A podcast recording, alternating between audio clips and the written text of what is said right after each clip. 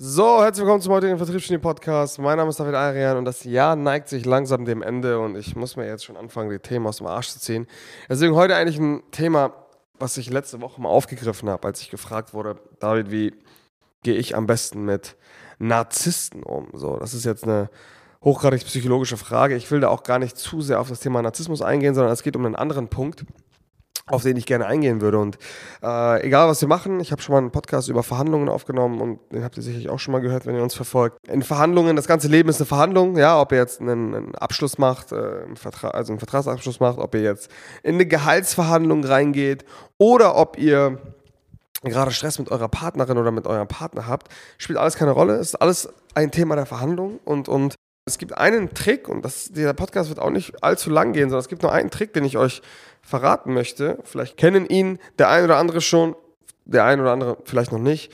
Aber es gibt eine ganz witzige Strategie im Leben, die dazu führt, dass man es wesentlich einfacher hat im Umgang mit anderen Menschen. Und zwar bezieht sich das darauf, es gibt ein Gesetz der Macht. Wer 48 Laws of Power kennt, die 48 Gesetze der Macht, dort gibt es ein Gesetz, was extrem, extrem ausschlaggebend ist. Das nennt sich, äh, dass du sollst, deine, du sollst deine Absichten geheim halten. Das heißt, alles, was du vorhast und alles, was du intendierst, alles, was du machen möchtest oder was du vielleicht auch gemacht hast, deine Absicht und deine Strategie soll in ihrer letzten Kammer geheim bleiben. So. Das heißt, das ist das, das ist das ein Gesetz, was sehr mächtig ist. Und jetzt gibt es ein, ein Trick, und das ist der Trick, auf den ich, auf den ich eingehen möchte, der eigentlich sehr, sehr vieles außer Kraft setzt und besonders auch bei Narzissten. Denn Narzissten haben Manipulationstricks, ja, die, keine Ahnung, der einen hat, es gibt viele verschiedene Ausprägungen. Ich will da, wie gesagt, nicht so stark drauf eingehen. Das ist mal ein Thema für einen anderen Podcast. Schreibt gerne äh, privat, ob das, ob das für euch interessant ist, mal so verschiedene Typen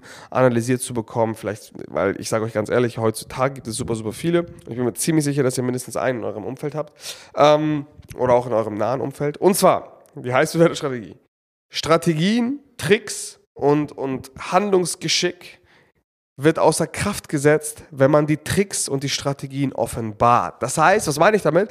Eigentlich geht es darum, dass du, du hast eine viel bessere Ausgangslage in Verhandlungen und in Gesprächen mit anderen Leuten, wenn du ihre rhetorischen Tricks oder ihre Verhandlungstricks und egal was sie da gerade machen, ähm, offenbarst. Das heißt, ein Verhandlungstrick wird wirkungslos, wenn ich ihn offenbare und sage, hey, ich weiß gerade, dass du das und das machst. Und das ist besonders bei Narzissten so, weil wenn du denen, wenn du im Umgang mit denen ihre verhaltenspsychologischen Strategien offenbarst und aussprichst, werden sie wirkungslos. Womit kann ich das am besten vergleichen? Das heißt, wenn ich gerade in einer Verhandlung sitze und der mein Gegenüber merkt, ich möchte gerade Druck auf ihn ausüben, obwohl ich nicht in der äh, in einer besseren Verhandlungsposition bin und er das offenbar ausspricht, dann bin ich entlarvt. Das heißt, meine Argumente, die quasi nur auf Fugazi beruht haben, werden wirkungslos. Und das ist eben genau das, was, worum es bei diesem Trick geht. Versucht einfach mal bei allem, was ihr so macht, mal die Intentionen eures Gegenübers zu durchleuchten und diese Intention, falls sie für euch negativ ist, einfach mal zu offenbaren und auszusprechen.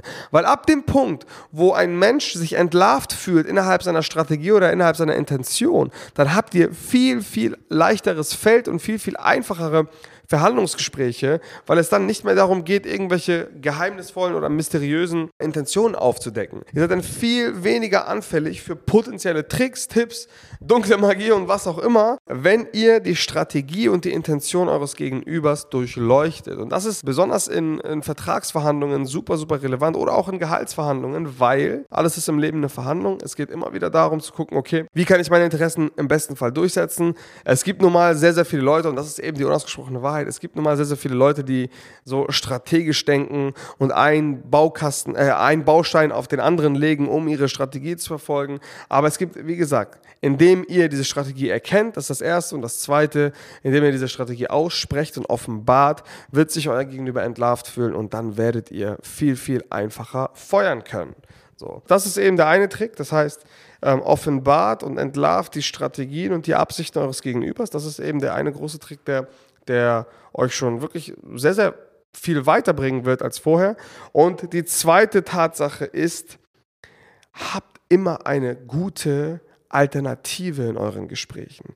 Das Schlimmste, was passieren kann in einer Verhandlung ist, wenn du dich da reinsetzt und es ist eine letzte Option. Das ist immer scheiße, weil dann werdet ihr die Verhandlung alleine, weil ihr in einer, in einer Abhängigkeitsposition seid, werdet ihr wahrscheinlich Bedingungen zustimmen, auf die ihr keinen Bock habt. So, beziehungsweise nur um, um irgendwie den Deal zu kriegen. Wenn ihr jetzt gerade mal ganz praktisches Beispiel, wenn ihr gerade einen Mitarbeiter vor euch sitzen habt und ihr wisst, ihr habt keine andere Möglichkeit, als den zu haben und als den zu halten und der will jetzt unangemessen viel Gehalt und ihr seid nicht bereit, irgendwie eine Alternative darzustellen oder was auch immer, dann wird es schwierig für euch. Das heißt, neben dem, dass ihr Strategien von anderen Leuten kennen sollt und offenbaren sollt, wenn es, wenn es euch nützt, geht es darum, immer, egal in welche Verhandlungen ihr geht, eine bestmögliche Alternative konkret identifiziert habt. Nicht viele verschiedene Optionen, die alle so in der Luft ähm, vergehen, wenn, wenn, man, wenn, man, wenn man mal anfängt, darüber konkret nachzudenken, sondern wenn ihr eine wirklich konkrete Option bzw. Alternative habt,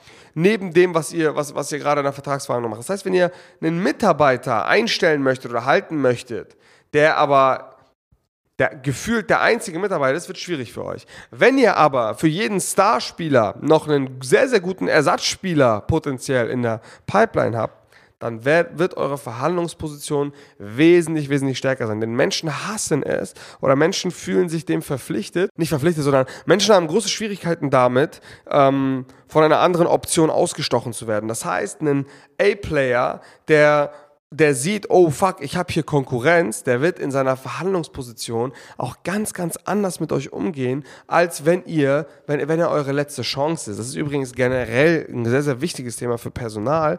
Wenn es um Personal geht, habt immer für jeden Starspieler einen guten Ersatzspieler, der auf der Bank sitzt. Das ist ganz, ganz wichtig, weil sonst kommt ihr in eine Abhängigkeitsposition. Es muss niemals dazu kommen, dass ihr das jemals ausspielen müsst.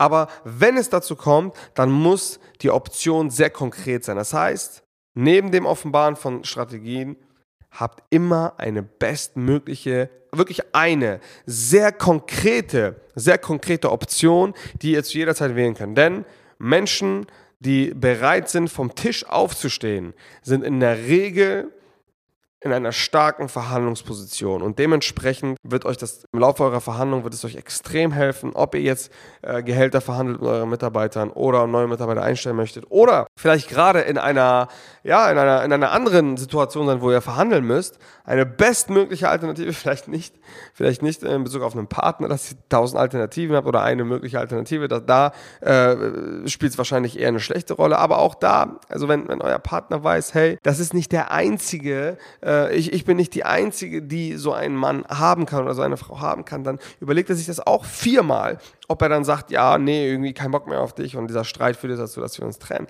Das ist immer das Ding. Also Menschen bleiben eher in Situationen sitzen und stehen und, und halten eher an Situationen fest und finden immer eher eine Einigung, wenn sie ganz genau wissen, dass es noch eine oder weitere Option außer sie selbst gibt. Das ist, das ist psychologisch erwiesen. Das ist das Witzige eigentlich an der ganzen Sache. Deswegen, um das Ganze abzurunden, innerhalb von Verhandlungen zwei wesentliche Tricks oder zwei wesentliche Strategien, die euch, die zwar einfach sind, aber extrem effizient sein können offenbart und entlarvt potenzielle Intentionen und Strategien eures Gegenübers, um einfach äh, diese, diese, diese Tricks wirkungslos zu machen, funktioniert extrem bei, extrem bei Narzissten, wenn man sagt, hey, ich weiß gerade, dass du gerade am Manipulieren bist und ich weiß gerade, dass du das sagst, um das zu, das zu verursachen.